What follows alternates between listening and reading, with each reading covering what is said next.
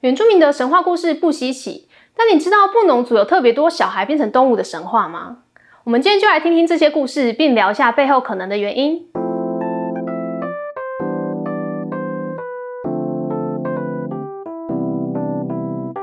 我是小瓜。首先，先从一个小孩变成老鹰的故事说起。有位小女孩妈妈过世了，爸爸又再娶了一位新妈妈。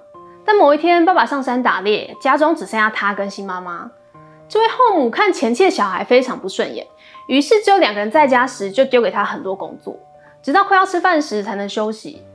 但这个小女孩总是非常勤快地完成妈妈的吩咐，也没有怨言。某一天，妈妈变本加厉，在准备要吃饭时骗她说饭跟锅巴都没有，被狗吃掉了。小女孩一听到，突然恍然大悟，原来妈妈很坏心，一直都在骗她。她心里很难过，伤心地走到公寮，把藤筛切成两半，牵在腋下变成翅膀。再把小米杆塞进屁股，变成尾巴，就变成一只老鹰飞起来。这时，妈妈才赶快端着锅巴出来，仰着头跟他说：“回来呀，你的饭在这里。”耶。爸爸这时刚好也从山上打猎回来，马上质问他的妻子：“为什么孩子会飞到天上变成老鹰？”但小女孩听了，反而越飞越高。爸爸和后母仰着头看，没多久，他们的脖子突然啪嚓的折断，两颗头沿着山坡滚啊滚。最后掉进山谷的溪水中，变成头发长长的乌贼。好，故事结束。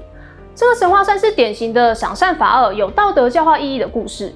父母没有照顾好小孩，因此小孩离开他们，爸妈受到惩罚。可以看出，布农族会认为儿童没有被妥善照料是父母的责任。这种变成动物的神话不是个案。到底为什么布农族会有这么多小孩变成动物的神话呢？可能性很高的原因是，他们真的很重视小孩。所以神话也都围绕着虐待小孩的恶果，这一点可以从他们的生命礼仪分布得到证实。不能族的生命礼仪包括长子庆典礼、命名礼、婴儿祭、小孩成长礼、成年礼、婚礼、丧礼、驱疫祭等等，绝大多数都集中在小孩的阶段，主要祈求他们平安健康的长大。因此，神话多围绕着儿童主题。神话中除了一般的孩子，对于孤儿，他们也有不少的故事。我们再来看一个孤儿变鼹鼠的神话。从前，从前有一个孤儿到处受奚落，没有人想跟他说话。一天，一群人想上山打猎，孤儿请求他们让他随行。他们不置可否地说：“腿是你的，想来就来吧。”于是他就随着众人上山。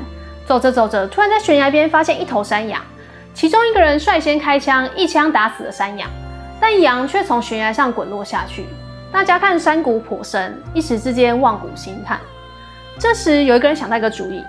如果用藤条把孤儿吊着下去，就可以拿回山谷下的羊了。于是他们将藤绳绑住孤儿的腰部，大家一起拉着，让孤儿滑行到谷底取山羊。可是拉到一半时，藤却突然断了，孤儿直接滚落山谷。大家却不想搭救，反而直接打道回部落。这时山谷下的孤儿原来没有死，他知道发生什么事后，心怀怨恨，于是抖了抖身体，就变成一只鼹鼠，挖地洞，抢在众人之前赶回部落。将所有的谷类糟蹋一空。对于布农族来说，除了养育自己的小孩，也会要求大家善待孤儿。像这个故事中，如果孤儿没有人保护，那身边的大人就要像父母一样照顾他，否则会遭到报应。除了这则之外，还有很多关于孤儿变成鸟的故事，像是没有父母的小孩整天哭着，最后就变成了一种鸟，叫起来很像孩子的哭声；或是没有人养的孤儿，整天只能以野草和虫子果腹。不知从何时开始，身上就逐渐长出了羽毛，最后也变成一只鸟。这些故事都代表着小孩没有父母的保护是很难长大成人的。除了高山环境中小孩本来就容易夭折之外，布农族自己对于人的观念可能也有影响。他们认为人是由身体、灵跟意志所组成的，身体是妈妈给的，灵是来自爸爸，而意志则是在怀孕的中期逐渐形成。灵有分善灵与恶灵。善灵寄宿在右肩上，掌管友爱、宽容等；恶灵则在左肩上，带有暴力、易怒、贪婪的特质。而意志居于中间，需要平衡左右两种灵。当善恶力量僵持不下时，意志对于哪一方的支持，就决定了这个人的行为。意志会随着锻炼不断成熟，因此对于年纪小的孩子来说，在意志还不够成熟时，需要特别的保护引导他们，直到他们有足够的能力调节善灵与恶灵。所以，相对应的，也会赋予父母和成人非常大的社会责任，要照顾那些还不够成熟的小孩。例如，在不同民族中都常见的射日神话，布农族的版本是这样的：很久以前，天上有两个太阳，那时没有夜晚，太阳整天不停地照着大地，非常炎热。但人还是不得不去耕种，才能有饭吃。一对夫妻只好将刚出生不久的婴儿也带到田里，用被毯遮盖后就去工作了。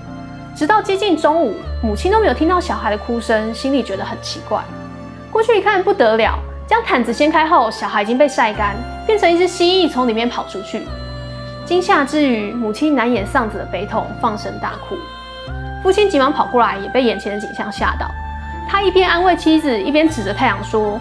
我一定要把太阳射下来。在这个故事中，父母因为疏失导致小孩死亡，但可以看到父亲因为失去心爱的孩子，愤而挑战起大自然的心情。所以可以发现，在他们的神话中，很多要不是前面那种照顾小孩孤儿的故事，要么就是教导小孩一些道理的故事，像是教小孩不可以懒惰，不然会变成鸟啊，或是不可以偷东西，不然会变成树这一类教育性的神话。这些都凸显了整个民族对于小孩以及文化传承的重视。这也是很自然的，毕竟整个部族要一代一代传承下去，靠的就是孩子。我认为也是因为如此，布农族才会这么多关于儿童的神话。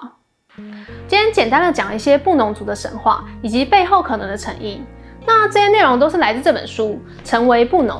书主要关注的是布农族人如何教育下一代，也广泛提及了布农族的世界观、文化与生活。虽然对我来说是相对陌生的文化。但浅显的文字可以让人很轻易的进入部落的传统思考与生活方式。作者本人也是布农族人，所以在书写时会加入一些个人的成长经验，让这本书比起一般的人类学书籍更多了一些情境感。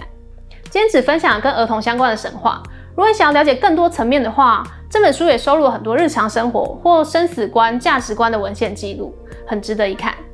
那今天的分享就到这边，我是小瓜，用读书让自己不再是井底之蛙。